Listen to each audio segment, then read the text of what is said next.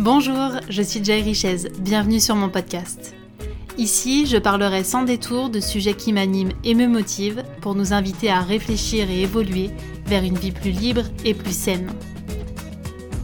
À travers mon regard de coach holistique, mentor, femme inspirée, femme de caractère, on va bousculer les codes et on va s'éveiller avec courage et sincérité. Ces deux vertus seront le leitmotiv de ce podcast pour avoir le cran de vivre une vie qui nous ressemble et arrêter les fausses excuses. Je vous souhaite une très belle écoute. Bonjour à tous et à toutes, bienvenue dans ce nouvel épisode. Aujourd'hui, je vais vous parler du défi des 100 jours que j'ai réalisé grâce au carnet de Lilou Massé et Christian Junot. Ce carnet parle d'abondance et de relation à l'argent. Et grâce à lui, on explore chaque jour, pendant trois mois, des réflexions autour de ces deux sujets, l'abondance et la relation à l'argent.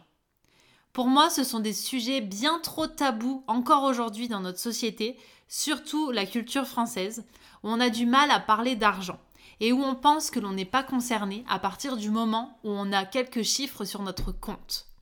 Alors que finalement, la relation à l'argent et l'ouverture à l'abondance vient vraiment parler de nous, de notre capacité à appréhender certaines émotions et surtout à sortir de postures qui ne nous servent plus. Et j'ai envie de vous délivrer ce qui a été mis en lumière chez moi via cette expérience. Pour commencer, la notion d'abondance n'était pas très ancrée dans ma réalité. J'avais tendance à l'associer à l'opulence. L'abondance, c'est le fait d'avoir des ressources en grande quantité à partir du moment où nos besoins sont comblés.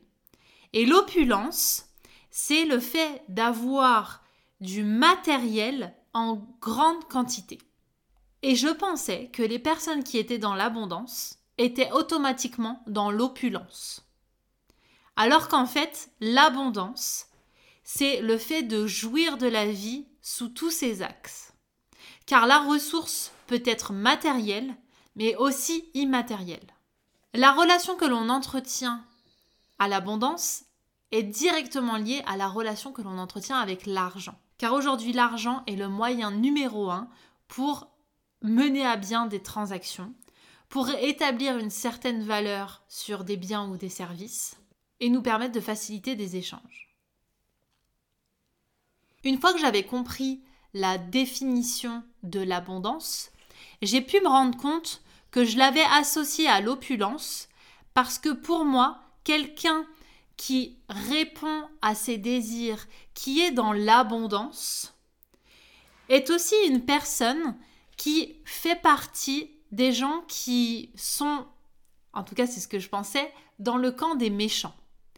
Toute ma jeunesse, j'ai entendu que le fait d'avoir beaucoup de choses, beaucoup de biens, beaucoup d'argent, ne faisait pas le bonheur. Et cette croyance, elle m'a amené à croire que à partir du moment où on était dans l'abondance, on était aussi dans cette envie de vouloir toujours plus, mais sans être vraiment heureux. Alors que finalement, c'est tout l'inverse. Et c'est une croyance qui a été rapidement déconstruite juste en reposant les vraies définitions, les bons termes. L'abondance, c'est le fait d'être dans la gratitude de ce que l'on a. D'être reconnaissant de ce que l'on est en train de vivre et de voir que finalement l'abondance est partout. Elle est à la fois alimentaire, relationnelle, elle est émotionnelle, elle est parce que la vie existe. L'abondance, c'est la vie. C'est un arbre qui nous permet d'avoir des fruits, c'est de l'eau qui coule dans une cascade, c'est les rires d'un enfant, c'est les idées qui foisonnent, etc. Et ça se complexifie lorsque l'on associe l'abondance à la relation à l'argent. Parce que l'on tombe dans des croyances populaires, très souvent ancrées depuis des générations, comme quoi l'argent c'est le mal. L'argent c'est ce qui permet de corrompre, c'est ce qui permet de s'offrir tout ce que l'on souhaite. Mais on en oublie en fonctionnant comme ça qu'il y a des choses qui ne s'achètent pas. L'argent en fait c'est un facilitateur. Avant, on parlait du troc. Le troc n'était pas considéré comme négatif. Par contre, l'argent lui a tellement donné de valeur qu'aujourd'hui, il a une connotation négative. Alors qu'au départ, il est neutre. C'est un bout de papier, c'est un chiffre sur un compte. Ce n'est absolument pas l'argent qui conditionne notre niveau de bonheur. Ce n'est absolument pas ce chiffre qui conditionne notre niveau de sécurité. C'est nous qui avons fait un lien entre ce que j'ai sur mon compte me met en sécurité. Ce que je n'ai pas sur mon compte me manque. Et cette relation à l'argent, elle découle de beaucoup d'idées reçues et d'un non-travail sur cette relation. Grâce au défi, je me suis rendu compte que si je devais personnifier l'argent, je l'imaginais comme une femme pleine de paillettes, pleine de couleurs, et qui s'invite à des moments de ma vie où je ne le désire pas. C'est une femme très excentrique et que j'assume pas beaucoup. Et ça me rappelle mon incapacité à parfois parler d'argent, à dire ouvertement quel salaire je gagne, à dire combien d'argent j'ai sur mon compte, à partir de combien d'argent je me sens en sécurité, à partir de combien je me sens en insécurité? Qu'est-ce que je serais prête à donner, à prêter? Qu'est-ce que je serais prête à dépenser? Tout ça, c'est neutre. Ça dépend de mes valeurs. Ça dépend de mes filtres. On le voit bien d'ailleurs au quotidien. Il y a des personnes qui ont envie de dépenser beaucoup d'argent dans leur alimentation et d'autres pas du tout. Il y en a pour qui ça n'a pas de valeur. Il y en a pour qui la qualité des produits qui peuvent paraître chers ne mérite pas qu'on mette autant. Parce que la valeur santé n'est pas suffisamment amplifiée pour que ça devienne un essentiel. Alors que peut-être à côté, ça ne les dérangera pas d'acheter des nouvelles technologies très chères. Parce que peut-être que leur valeur, nouveauté, nouvelle technologie est importante, est essentielle. Et ça, ça crée des limites de façon inconsciente. Ça crée ce qu'on appelle des plafonds de verre. C'est-à-dire qu'on ne s'imaginerait pas dépenser une somme supérieure à la limite qu'on s'est fixée mentalement pour un domaine qui n'a pas énormément de valeur pour nous ça ne nous viendrait même pas à l'idée de s'autoriser à dépenser ou à recevoir autant pour telle et telle chose. Et ces plafonds de verre, ils découlent directement de notre conditionnement. Parce que peut-être que comme moi, vous avez été conditionné sur le fait que déjà recevoir un minimum, c'était bien. Et que le fait de vouloir plus, c'était être prétentieux, c'était être un but de sa personne et c'était faire partie du camp des méchants. Et ça, ça a vraiment été difficile pour moi de sortir de cette croyance parce que je n'arrivais pas à trouver des modèles de personnes étant dans l'abondance financière tout en contribuant au bien. J'ai creusé, j'ai exploré, j'ai posé des questions, je suis allée voir les personnes qui aujourd'hui étaient dans l'abondance pour savoir comment finalement ils géraient leur argent. Qu'est-ce qu'ils en faisaient Comment ils l'utilisaient Et dans quelle intention Et je me suis rendu compte qu'encore une fois, tout était question de perception. Les personnes que je considérais comme étant dans l'abondance et qui avaient selon moi des valeurs communes avec moi étaient aussi dans un état d'esprit différent. C'est-à-dire qu'il ne cultivait plus la fréquence du manque, mais plutôt la fréquence des désirs. Je m'explique. La fréquence du manque, c'est celle qui découle d'un mode de survie. C'est celle qui nous permet de remplir nos besoins physiologiques, puis ensuite d'espérer obtenir plus pour pouvoir combler d'autres besoins qui, eux, ne seraient pas comblés dès le départ. Par exemple, le fait d'estimer qu'à partir d'un certain salaire, on sera plus épanoui, c'est être dans la culture du manque. Ça veut dire que le salaire aujourd'hui que l'on a, on considère qu'il ne nous rend pas épanouis. Alors que je le rappelle, l'argent est neutre. L'argent est un facilitateur. Si l'argent aujourd'hui que je gagne en salaire ne me permet pas de subvenir à l'ensemble de mes besoins, manger, payer mon loyer, pouvoir me déplacer, ça veut dire que mes besoins de base ne sont pas remplis. Donc forcément, j'entretiens cette culture du manque puisque je suis en mode survie. On peut parler d'abondance uniquement quand le mode survie n'existe plus. Et ceux qui aujourd'hui sont dans une abondance peuvent être effectivement soit dans cette optique égoïste de vouloir faire des choses pour eux, et ça les regarde, j'ai envie de dire, soit dans une dynamique de co-création. Ce qui nous amène à la deuxième vision, celle de la culture des désirs. Dans ma réalité, les désirs sont mal vus, sont mal perçus. Par exemple, le fait d'avoir un bon appétit. Dans notre culture, on est tout de suite catégorisé comme un ogre, une glouton ou quelqu'un qui vraiment a un bon coup de fourchette.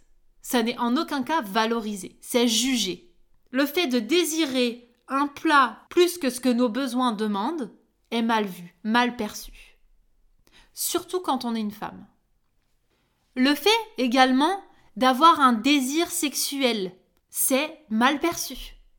On nous considère, encore une fois, comme soit des salopes, soit des traînées, soit des nymphos, je parle pour les femmes, alors qu'en fait, c'est naturel d'avoir des désirs. C'est naturel de vouloir être en expansion. C'est naturel que de vouloir assouvir des désirs qui sont présents. Et on a voulu inverser les choses parce que ça venait déranger ceux qui ne s'autorisaient pas à vivre leurs désirs. Ceux pour qui désirer, c'était devenu un péché. Et ce que l'on apprend aussi dans ce défi, c'est que nos croyances, bien qu'elles se créent à force de répétition ou d'intensité, donc si on a entendu tout le temps le même discours, ou si on a eu dans notre vie des chocs vraiment que l'on a manqué de nourriture, d'argent, etc., on va construire une croyance par-dessus, mais aussi on apprend que c'est culturel, le fait d'avoir évolué, en tout cas en France, dans une culture plutôt chrétienne, on apprend à naviguer avec la culture du manque, celle où désirer est un péché, quel que soit le désir. Et le fait d'assainir sa relation à la fois à l'abondance et à l'argent, ça permet de remettre, comme on dit, l'église au milieu du village. C'est-à-dire de remettre chaque chose à sa place et de revenir aux fondamentaux. L'être humain a besoin de remplir ses besoins de survie et ensuite il a besoin d'être en expansion et d'assouvir ses désirs. Que ce soit des désirs qui sont en lien avec le matériel, avec de l'émotionnel, l'être humain est là pour croître. Ça ne veut pas dire faire les choses n'importe comment et dans une optique de remplir un vide, parce que là ça voudrait dire qu'on est encore une fois dans la culture du manque, mais plutôt dans une intention d'être pour quelque chose de mieux.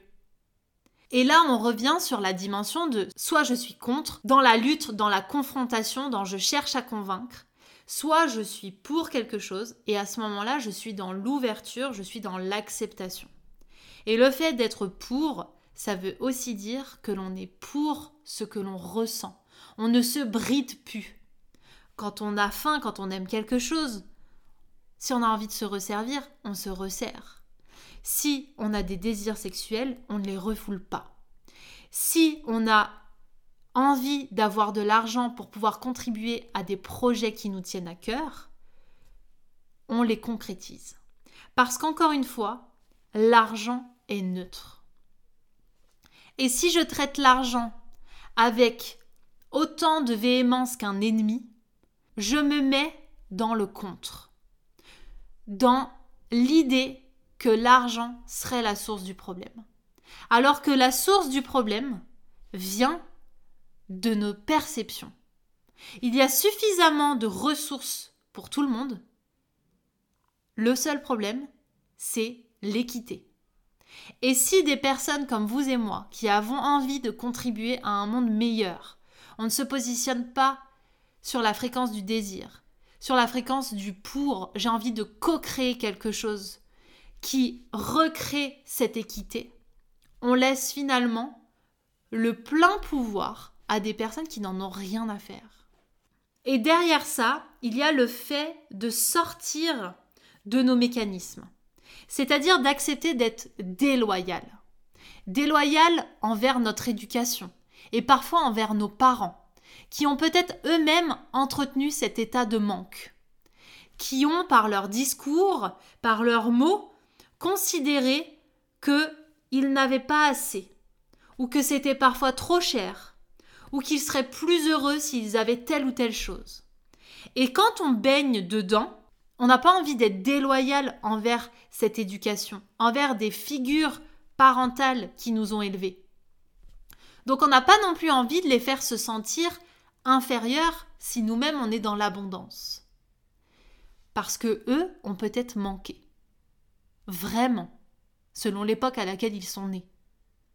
Mais nous aujourd'hui, nous qui sommes dans une ère où l'abondance est visible, l'abondance est présente, à nous de nous l'approprier pour en faire quelque chose qui contribue au monde dans lequel on a envie de vivre. Il y a une notion qui m'a particulièrement marquée, c'est le mot argent. Si on le décompose, ça fait l'art des gens. Et aujourd'hui, lorsque je dois payer en argent quelque chose, je me pose toujours la question quel art tu viens nourrir? Et ça, ça marche pour tout. Ça marche pour un service, ça marche pour un bien. Si demain je vais faire mes courses dans une grande enseigne alimentaire, quel art je sers? Je sers l'art de quelle personne? Cette personne a quelle intention? Et moi qui, depuis des années, cherche à remettre plus de sens dans mes dépenses, eh bien je me rends compte que mes choix aujourd'hui se font de façon inconsciente vers des choses où j'ai envie de contribuer à l'art des gens. Vraiment. Et le fait de conscientiser que notre argent, notre art à nous, vient contribuer celui des autres, ça permet aussi de changer de regard sur notre façon de consommer. Parce qu'encore une fois, l'abondance n'est pas là pour combler un vide, n'est pas là pour répondre à des mécanismes que l'on ne sait pas appréhender d'un point de vue émotionnel. L'argent est là pour faciliter la réalisation de nos désirs. C'est à nous de choisir des désirs qui ont une intention qui est en cohérence avec nos valeurs. Et si je décide de participer par... Et si je décide par mon argent de contribuer à l'évolution d'une société plutôt qu'une autre, d'une structure plutôt qu'une autre, d'une personne, d'un service plutôt qu'un autre, ça veut dire que je mets de la valeur dans ce que l'on me propose. Lorsque l'on consomme des choses d'une grande surface, on met de la valeur. On a envie que cette structure se développe. C'est un vrai moyen de voter que de consommer, que de donner son art aux gens. Ce que j'ai appris aussi grâce au défi, c'est que derrière la relation à l'argent, il y avait cette peur d'être jugé. La peur que l'on vienne dire des choses me concernant par rapport à l'argent, que j'ai ou que je n'ai pas. Comme si ma valeur, encore une fois, dépendait d'une somme que j'avais sur le compte. Dépendait de la réalisation de mes désirs. Alors que concrètement, il était à la fois nécessaire de travailler sur l'estime que j'avais, qui ne dépend en rien d'un montant sur mon compte, mais aussi de ma façon d'être épanouie. À partir de quoi, de quels critères je me sens suffisamment épanouie Est-ce que c'est à partir d'un critère sur un compte ou est-ce que c'est à partir de ce que je vis? Et évidemment que les deux sont liés, parce que peut-être que parfois, on ne peut pas vivre ce que l'on veut si on n'a pas cette somme d'argent sur le compte. Mais là, encore une fois, on est dans la culture du manque. Alors que si on est ouvert à l'abondance, si on a rempli l'ensemble de nos besoins, l'argent peut venir de bien des manières.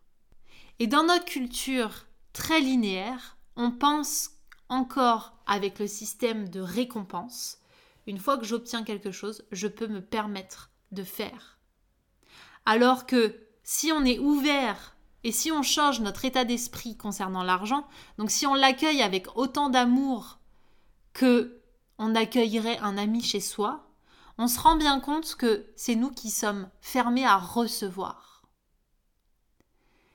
Parce que la relation à l'argent vient aussi nous parler de notre capacité à donner et à recevoir. À recevoir en termes financiers, mais à recevoir aussi en termes de compliments, d'amour, d'abondance de façon générale. Est-ce que je suis contrariée, je suis mal à l'aise lorsque l'on me dit des compliments, lorsque l'on me propose de me prêter de l'argent, lorsque l'on me propose de me prêter euh, tel ou tel objet, ou de me faire don. Est-ce qu'on est plutôt dans le non merci c'est gentil fallait pas ou au contraire dans l'accueil pleinement de oh, merci j'adore je suis vraiment reconnaissante de ce que tu m'offres notre relation à l'argent, elle vient en dire beaucoup sur notre capacité à être ouverte finalement au monde, à l'autre et à nous-mêmes. Parce que ce dont je me suis rendu compte, c'est que ma façon de traiter l'argent, un peu en rejet, c'était une façon d'être envers moi-même. Parfois en rejet, comme s'il fallait minimiser certaines parts de moi, qui étaient un peu trop excentriques. Et je faisais pareil avec l'argent. Alors ce que j'ai envie de nous inviter à faire, c'est de revenir à beaucoup plus de neutralité. À se rendre compte que nous avons dans tous les cas des facettes de nous à appréhender, que la relation à l'argent viendra parler à la fois de ce que l'on entretient en nous, mais aussi de ce que l'on entretient à l'extérieur, c'est-à-dire notre capacité à donner, à prêter, à emprunter, à demander. Notre capacité aussi à être en lien avec l'autre, à travers notre capacité à nous assumer, à nous exprimer avec authenticité. Et derrière s'assumer, il y a aussi toutes nos parts d'ombre, et accepter le jugement de l'autre, qui lui viendrait parler de lui à travers ses discours. Et enfin notre capacité à valoriser nos désirs depuis un espace du plein, un espace de gratitude. Comme si nous avions un pied dans la gratitude pour ne pas cultiver le manque, pour cultiver le présent, ce que l'on a déjà, et un pied dans les désirs pour nous projeter vers un futur que l'on souhaite meilleur. Pour que nos désirs finalement ne soient pas une réponse à un dysfonctionnement, mais plutôt une ouverture à une amélioration de nos propres comportements et aussi du monde dans lequel on a envie de faire partie. Et ce que m'a permis de découvrir le défi, à travers toutes les explorations proposées, c'est que ma relation à l'argent pouvait s'assainir en décidant de considérer l'argent comme neutre, mais de placer de la valeur sur les intentions.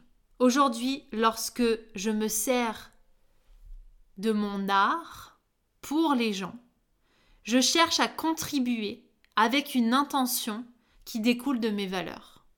Je fais en sorte que la relation que j'ai avec l'argent soit aussi saine qu'une relation d'amitié. Et que s'il y a le moindre blocage, j'aille chercher dans mon histoire, dans le transgénérationnel, dans mes croyances, comment je peux décortiquer les choses. Parce que comme je vous le disais, l'argent est au cœur de notre système. Ce n'est pas l'argent le problème, c'est bien ce que nous en faisons c'est bien l'intention qu'il y a derrière qui peut être néfaste. Et si on continue à considérer l'argent comme étant le grand méchant, on continue à entretenir la croyance que c'est lui qui crée des dysfonctionnements.